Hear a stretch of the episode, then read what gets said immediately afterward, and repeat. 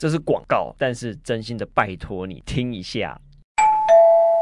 欢迎光临通关采购室。身为物理治疗师，其实常常要熬夜看病例，不止时刻要调整坐姿，还要持续抵抗荧幕带来的强烈刺激。不止这样，下班还要看小孩功课，陪老婆追剧，唉，真是看尽人生百态，真心觉得累耶。因此，我们都推荐长时间使用电脑的你一定要吃哦。优果精叶黄素木鳖果油复合液态胶囊，优果精可以说是集结营养的四大天王，分别有木鳖果油、红球藻油，也就是虾红素，还有游离型叶黄素，最后呢就是印加果油哦。光木鳖果油的茄红素就是番茄的七十六倍，维他命 C 更是柳橙的六十倍，而印加果油则有树上鱼油之称。再搭配高浓度的虾红素与吸收更直接的游离型叶黄素，让我在熬夜用电脑、手机时的专注力更提升。而且这些营养配方都有经过专利认证的哦。这次的优果精啊，可以说是我和阿泽卖老脸跟前几集的来宾 OK Girl 求来的价格。没错，现在五十粒大包装市价二二八零，通关价只要一千三百元，只要一千三百元哦，数量有限。卡关粉现在下单还有买五送一的大优惠哦，心动了吗？马上点选节目下方的链接购买，别再让山西成为你的卡关大挑战喽！马上就让我们进入今天的节目吧。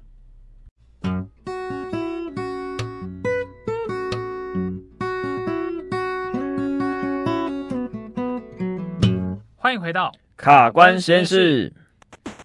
好的，本集节目开始前呢，我们要先来回应一下这个听众的留言啊。嗯，好，前面的话我们还记得我们有聊过一集有关这个 UC Two 这个成分嘛，所以其实也是听众朋友想要问的。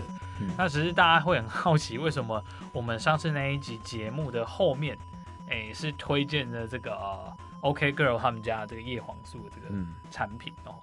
好，这其实是。一场误会吗？对，哎，我们请老郑来补充说明一下。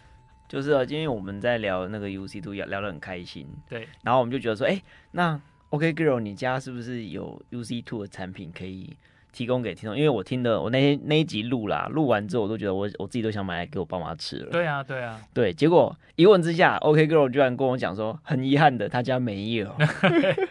然后我们就聊聊聊，就聊到哎，有他们家有叶黄素啊什么的，嗯、然后刚好我们有需求，嗯，然后一吃的吃的过程就觉得哎，整整体的反应不错，是，然后就觉得哎，那好像可以推荐给我们的听众朋友，因为其实我们的节目在录制到。到上架是有一点时间的，有一段时间，有点时间差。对对对，然后在那个那段时间差的时候，就觉得哎、欸，好像有就是有感啊，然后想说哎、欸，这个东西应该还不错，就推荐给大家，嗯、所以就会造造成一个很奇怪的现象，明明节目在讲 UC two，结果居然最后给大家叶黄素的团购。是好，不过也不用担心哦，因为有关这个 UC two 的产品，其实哦我们也有开始在做选品了，所以就请大家敬请期待喽。嗯好的，那马上进入我们今天的节目内容喽。我们上一周谈到了有关这个秋冬之后的一些疼痛问题。哦、嗯，那我们上周提到的是这个肩关节的肌腱炎。嗯，好，那我们在节目的尾声其实有带到说，上肢里面除了肩膀之外呢，手肘这边的一些疼痛问题，其实也是非常常见的。真的，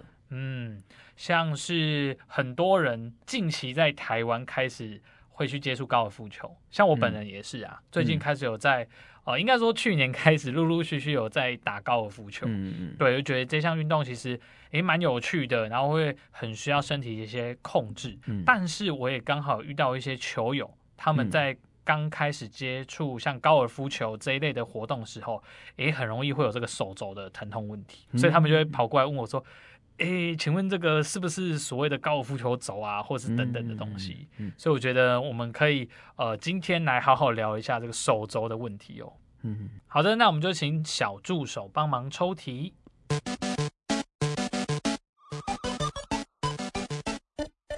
一到秋冬就会感到疼痛，手肘痛有网球肘、高尔夫球肘该怎么办呢？它的成因是什么？又该如何治疗与预防呢？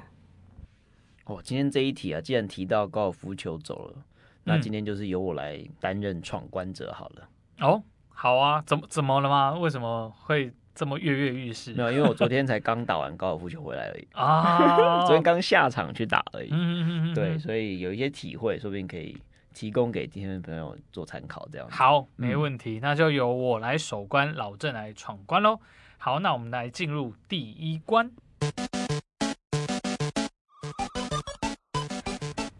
秋冬后手肘痛变得比较频繁，请问它的成因是什么呢？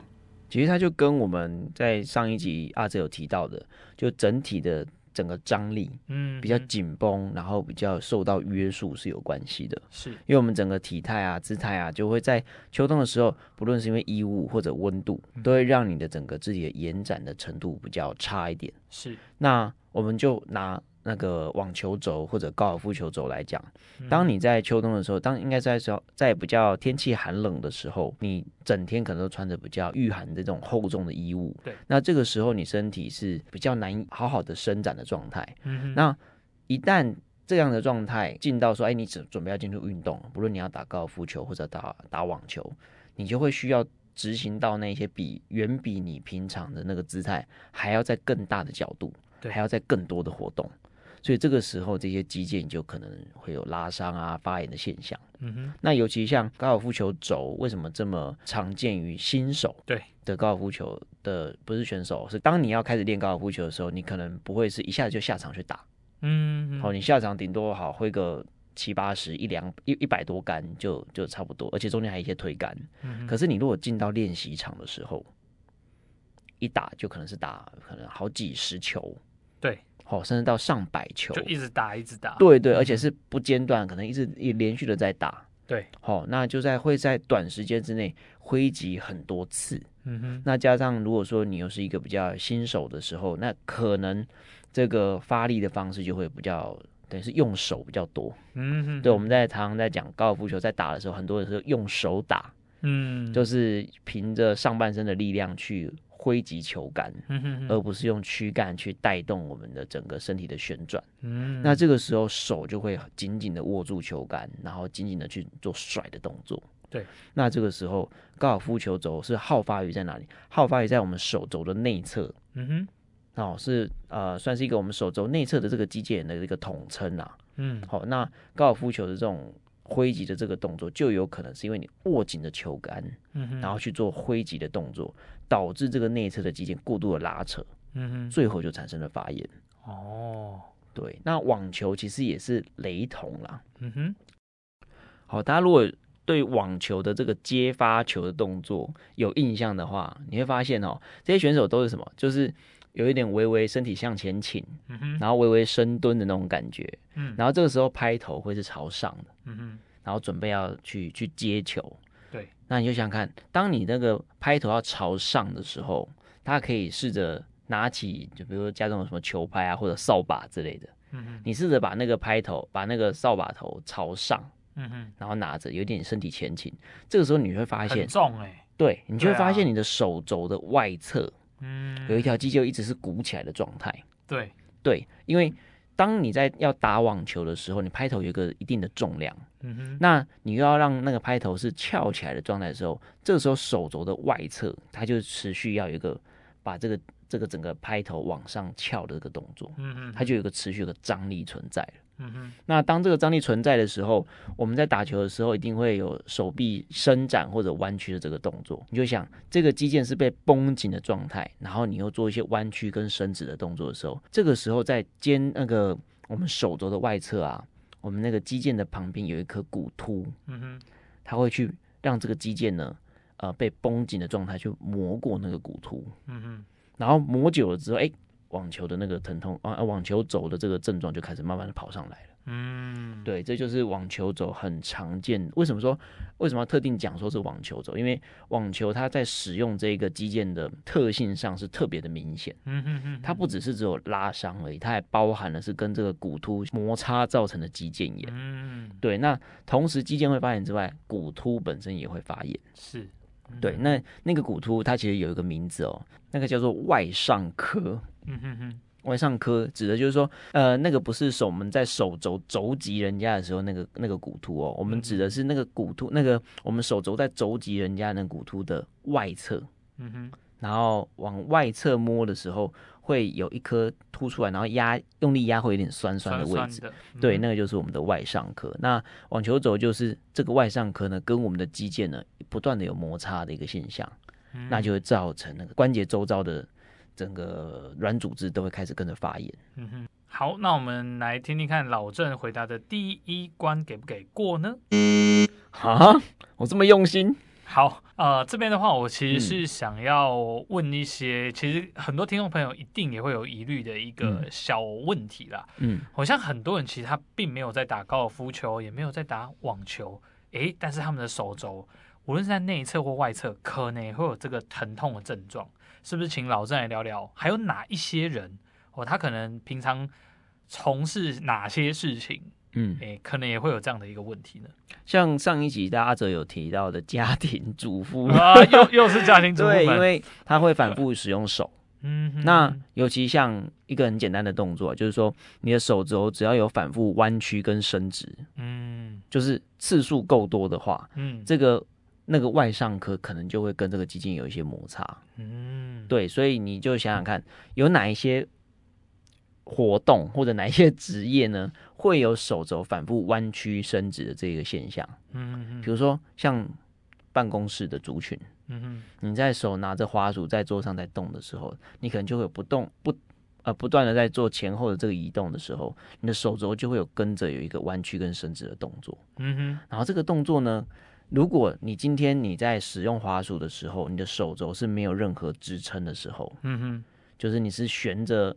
悬着手肘悬在桌子外面的时候，这个时候你的手肘就会受到一个相对的拉力，对，那那个拉力就会施加在我们的不论是外上课或内上课，可能都会有不正常的张力就产生。哦，那这个时候那个肌腱啊，就会也是会跟着会有慢性的疼痛就出现了。嗯嗯嗯，对，所以其实除了家庭主妇之外，这一些办公室的族群，嗯好，也可能是网球肘或。或高尔夫球肘的受害者之一。嗯，确实，我们在临床的这样的治疗过程中，会发现很多人，哎，也没有在运动哦。但是说真的，像很多家庭主妇，她可能要拖地啊、扫地啊，然后擦东西啊，或是拧毛巾啊等等这些，就是都是需要大量使用手臂的这一些活动啦。嗯，哦，就很常会有这样的一个。手肘痛的问题，对，但、嗯、然后他们就会上网去查嘛，对，我一查，哎，好像就是在外上课那个地方会痛，我这个就是网球肘等等的，对他们就觉得很冤枉啊，啊，我又没打网球，没打网球，凭什么？凭什么要打网球？是，对 对对，所以其实你的工生活形态啦，或者工作形态或运动形态，只要有一些反复弯曲跟伸直的这个手肘的动作的时候，哎，都有可能是那个网球肘或高尔夫球肘的受害者。嗯。嗯好，那我想补充之后，其实大家对于这个手肘痛就有更进一步的认识跟了解了吼。当然、嗯，我们今天当然是举这个呃高尔夫球肘跟网球肘为例。好，所以我们第一关就给过喽。哦，终于。好，OK，那我们来进入第二关喽。嗯。关于手肘痛的问题，在物理治疗方面会怎么样来协助呢？哦，其实当我们面对这种手肘跟那个内侧或外侧的这种。高尔夫球肘或网网球肘这个肌腱炎的时候啊，对，其实就像上次我们有提到，可能会先用护具，嗯嗯嗯，对，而且其实我们在临床上其实用护具的比例还算蛮高的哦，嗯，就是会呃不是买护肘那种东西，嗯、而是买一个东西叫做束带，嗯嗯嗯，就是呃有那种高尔夫球肘、网球肘专用的束带，那那个束带呢就有点类似像止血带的感觉。哦，大家有没有去捐过血？有没有？嗯，捐完手肘不是有个洞嘛，然后他就会帮你绑止血带，你就想。像那个止血带再更强一点，然后把那个位置往下移，大概两个指腹到三个指腹的位置。嗯哼。那就会是移到有什么？移到我们的手肘这个肘关节下方一点点的位置。嗯、那大家可以摸摸看自己的手肘，手肘你直接摸在肘关节的时候，你会发现，哎，那边是最瘦的位置。然后往下摸的时候，会有一坨算是肌肉。对，在那边，我们就会在那边那个肌肉的那个位置啊，就是往下那个手肘最瘦的地方，往下大概两个指腹的那个位置呢，做一个加压的动作。嗯，对，那个束带的目的就是要去加压在哪里？加压在我们的肌腱上方。嗯哼，去压在这个肌腱的时候呢。呢，它可以减少这个肌腱对这个内上髁或者外上髁的摩擦，嗯，跟施力。那这个时候呢，就可以有效的降低这个患处的 loading，嗯嗯，那就可以达到很强的一个算是保护的效果。是因为其实我们常常在讲，就是说再好的治疗也抵不上你不断的使用造成的破坏。对，因为其实为什么有的人网球肘跟高尔夫球肘会一拖拖好几年？其实我们常常遇到、哦，那网球肘、高尔夫球肘一拖拖好几年，然后最后都长出钙化了。对，对他去照 X 光或者照超音波都有发现，哇，里面已经一堆钙化，代表什么？代表他反复的有在拉伤，反复的有在受到刺激，导致那个伤口在里面就是一直好不了，然后反复的在发炎。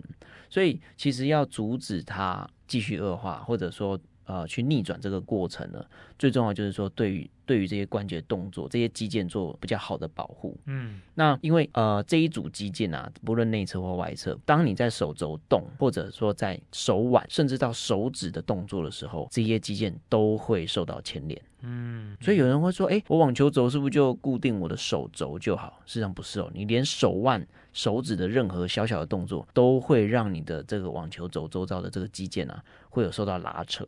嗯，那就很难好，所以所以才会有我们刚刚讲到那个束带这种产品应运而生。就不论你是手肘的动作，还是腕手腕的动作，还是手指的动作，反正呢，你要你要动这个肌腱要产生拉扯的时候，拉扯的力量产生前，它就透过这个束带去把这力量止住了。嗯嗯嗯，对，这是它的作用的原理啦。对，那第二个就是比较常看到，就是哎，上次阿哲有提到的，哎，肌内效的贴布，这些弹性的贴布去降低这个整个呃肌腱的张力，对，这也是蛮常用的一个方式。嗯哼，那这个是我们在呃算是非侵入式的一个治疗的范畴里面，常常会进行的两种保护啦。嗯哼，那至于真正的治疗内容呢，可能就会是去把这些。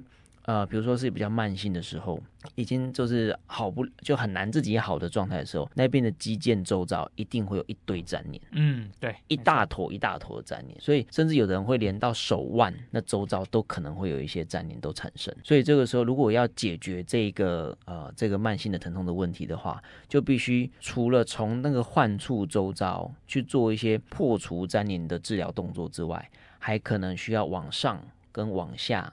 去寻一寻，看一下那个整个肌腱的周遭有没有什么粘连。嗯、那这时候治疗师就会用一些呃去破坏粘连的这一些徒手的治疗，甚至搭配一些深层的热疗。嗯哼，比如说像我们之前有提到的那个射频的仪器，对，好、哦，或者说超音波，嗯哼，哦，这些都是可以呃达到一个深层的组织加热的一个动作。然后再透过徒手治疗呢，去把这一些粘连破除掉。嗯，那个这个时候肌腱的张力就可以恢复到比较正常的状态。是那个肌腱的滑动啊，也会是比较正常。嗯，就不会受到一堆粘连的困扰。嗯。嗯对，这个是大概是我们在非侵入式的治疗一个蛮常用的一个原则。好，那我们来听听看第二关给不给过呢？啊，又来。好，其实这边的话，我其实是想要举一个我们临床非常常见的一个状况。嗯嗯。很多人一手肘痛，哦，无论是在内侧或是外侧，嗯，诶，他就会兴冲冲的跑来，然后直接就在诊间跟我们说，诶，治疗师，我这个就是网球肘啦，你帮我治疗。哦，大家都 Google 了，对，就先做过功课嘛。嗯，哎，但是我们一呃一做评估，或去更深入去看，嗯、好像不是那么一回事。哦，确实，对，有没有遇过这个状况？有有，其实我们也常常遇到，就是哎，他以为我们以为是，或者他也自己以为说是网球肘或高尔夫球肘，嗯嗯嗯、就把它当成肌腱炎来治疗。对，但事实上他可能治疗了老半天就是没有效果，嗯、才会来找我们嘛。然后后来我们评估发现，哎。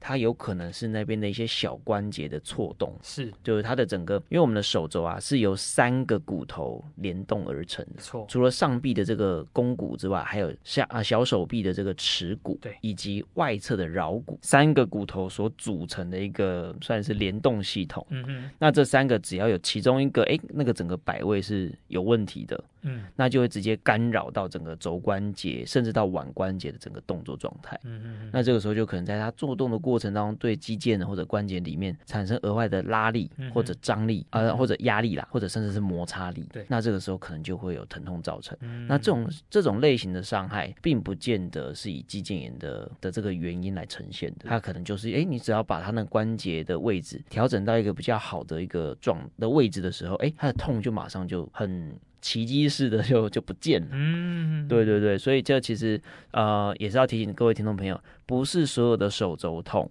都是什么网球肘或关那个那个那个高尔夫球肘。对，对对，你有可能要去寻一下，哎，这个肘关节周到的这三根骨头相对的位置是不是正常的？嗯。嗯对，这个我真的也是心有戚戚焉呐。嗯，因为当时大四的时候，我们在医院实习。那当时我们在那个神经科实习的时候，嗯，我们有很多那个中风的患者，是，我们会需要去带他们做一些啊、呃，比如说做起身啊，或是走路啊。嗯，那有些患者他体型很大嘛，对。那当时那个时候我们也是学生，然后其实都很紧张，嗯、因为很怕患者会。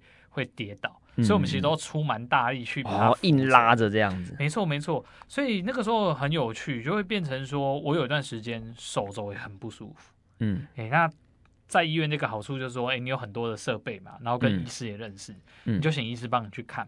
嗯，就发现啊，我的手肘肌腱真的没有什么发炎的问题。嗯。用超音波检查是没有的，嘿但是我的手肘就是很痛，嗯，啊，那种痛又不像是那种热热烧烧的痛，嗯，我就是这种弥漫性怪怪的痛，嗯嗯嗯，对，那后来呢，诶，我们的老师，嗯，就帮我们做了一些这种小面关节的小小的调整，嗯，啊，去活动几次。那个痛是直接就消失哦，欸、这就是错位一个很经典的案例。没错，这个就跟刚刚老郑分享的这个内容跟过程就是一模一样。嗯、对，所以真的呃，各位听众朋友不要看到黑影就开枪哦。所以那个手肘痛的问题啊、如果说你已经在治疗了一段时间，然后都是往这个肌腱炎的方向去去做治疗的话，诶，不妨再回头去呃，可能寻求专业人员去评估看看是不是有其他的问题造成的哦。嗯好的，那我觉得第二关其实这样老郑补充完之后就很完整啦，哦，所以我们就给过喽。耶，终于。好，那我们就进入第三关喽。好，第三关，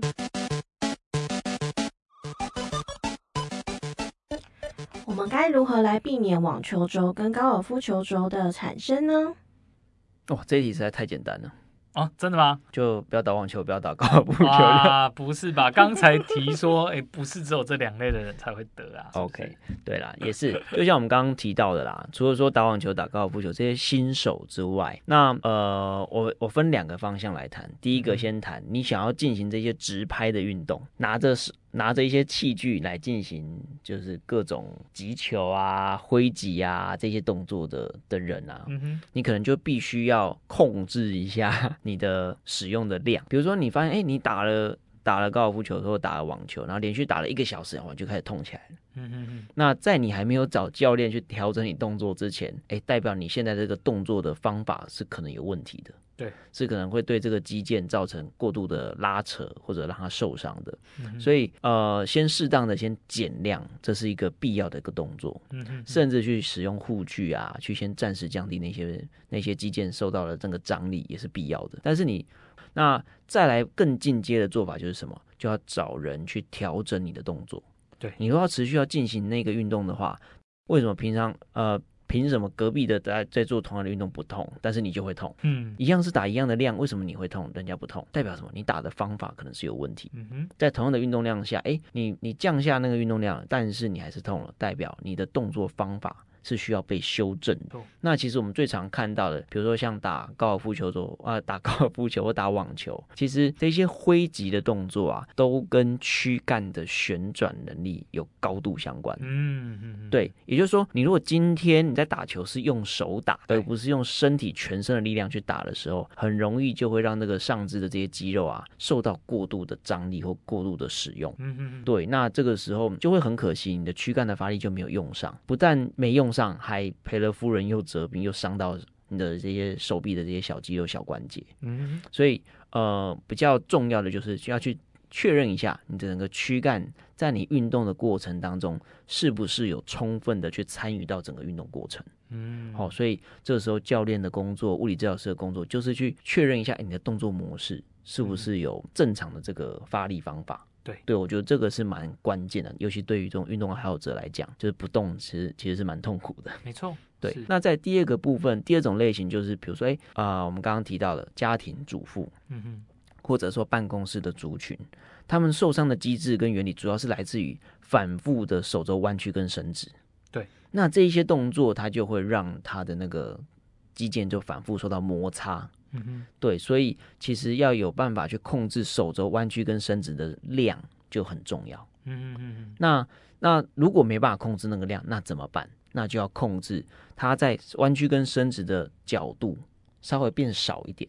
哦，对，就是角度不要这么大。嗯哼，或者就是它在弯曲跟伸直的时候受到的 loading 小一些。嗯哼，就是说，你一个肌，你一个肌腱受到十公斤的张力去磨一个骨突的时候，跟受到五公斤的张力去磨一个骨突的时候，那个产生的伤害是完全不同的嘛。嗯，对，所以呃，具体来讲，就是比如说像如果是家庭主妇的话，她如果说，哎，她像是拿锅子的那只手，嗯哼，她可能就会有哎那个肌腱炎的问题。对，那这个时候把锅子的 loading 减量。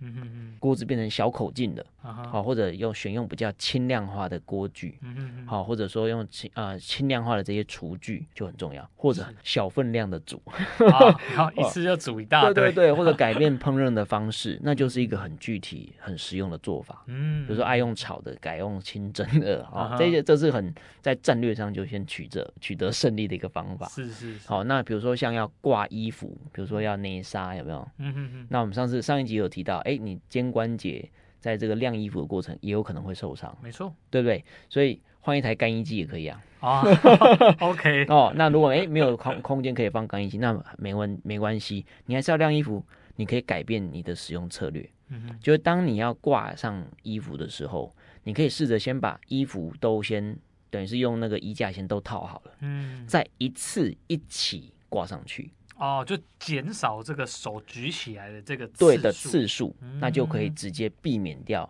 反复用力造成的伤害。嗯嗯嗯，对，所以有很多人会觉得，哎，而、啊、不是挂一次挂十件跟一次挂一件，到底差在哪？嗯嗯，很简单，真正造成你伤害的，并不是衣服本身的重量，而是你手臂本身的重量。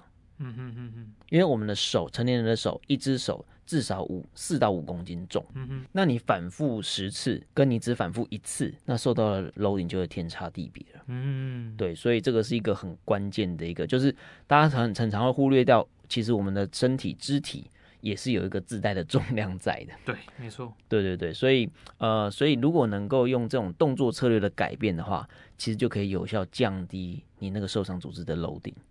那在第二个，可能大家比较好奇，就是，哎，我今天是上班族，我今天是用电脑的族群，那我可以怎么样去预防我进一步这种手肘的的这种伤害呢？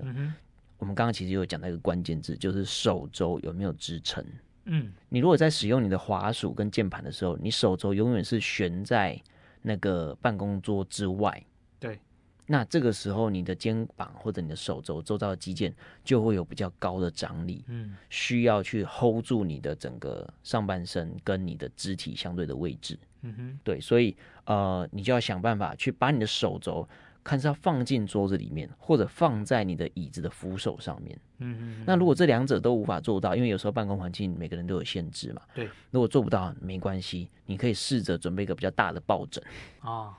去把那个整个手肘的重量转嫁到这个抱枕上面，嗯嗯，甚至在市面上也可以看到一种托盘，托盘，它就是类似一个机械悬臂，嗯，然后一端是夹着我们的桌面，嗯，然后另外一端呢是透过一个机械悬臂，然后它的尾端是一个一个托盘的形状，嗯哼，你就可以把手肘放在那个盘子悬那个。机械悬臂的那个托盘上，嗯哼哼，那你就可以自由的移动。哦，哎，这个这个东西叫什么？嗯、因为其实这个东西在好几年前，嗯、我也有曾经有些患者在问，嗯，对。对，但我们这个关键字，我们应该怎么？这个叫做轴托。哦，轴托，手轴的那个轴。对，对手轴的托盘呢、啊？哦，对对，okay 或者你搜搜寻关键手肘托盘。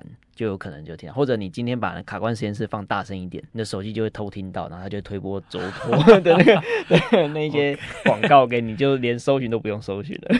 好好，对这样蛮好的。对对对，所以说办公室族群，你如果需要的话，其实这是很关键的一个做法哦，因为你的你如果发生这种手肘的慢性的疼痛问题的话，然后你偏偏又没有做这一些手肘。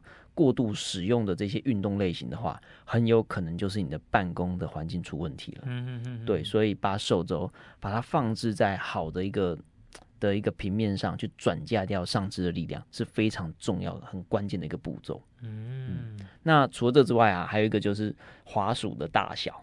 其实很多人会忽略掉滑鼠的大小，滑鼠如果过大或过小的时候，都会让你的手肘啊、手腕相对的那个角度受到一个可能是挤压或拉扯，所以你会发现那个每一个每一个人在那个用滑鼠的时候啊，就是那个使用的那个最佳的 size 都会不太一样，对，会顺应你的手型、你的手臂的长度去做去做一些微调，嗯嗯嗯，对。然后还有一个最简单的方法，你可能会想说啊，那这样我还要去准备滑鼠，还要准备轴托，好像很麻烦。还有更简单的方式，改变你的滑鼠的灵敏度。嗯，把灵敏度提高的时候，你手手呃手腕要动的方式呃角度或者距离都会缩短很多。哦，动一点点滑鼠就可以跑很远。对对对，你就不用整个手臂去移动。那这个时候就可以也是可以直接降低整个手肘的肌腱出力的几率。嗯，对，我觉得这是一些呃，大家可以使用的也蛮实用的一些步骤，这样子。嗯嗯嗯嗯。哇，所以除了啊，我们在使用这个护具，或者说我们去调整我们的动作模式之外，其实日常生活中还有一些，哦，像刚刚老郑所提的，我们可以透过一些很简单的方式，哦，做事方式的调整啊，或是简单的一些辅具。诶，其实就可以让这个手肘痛的问题得到很好的改善哦。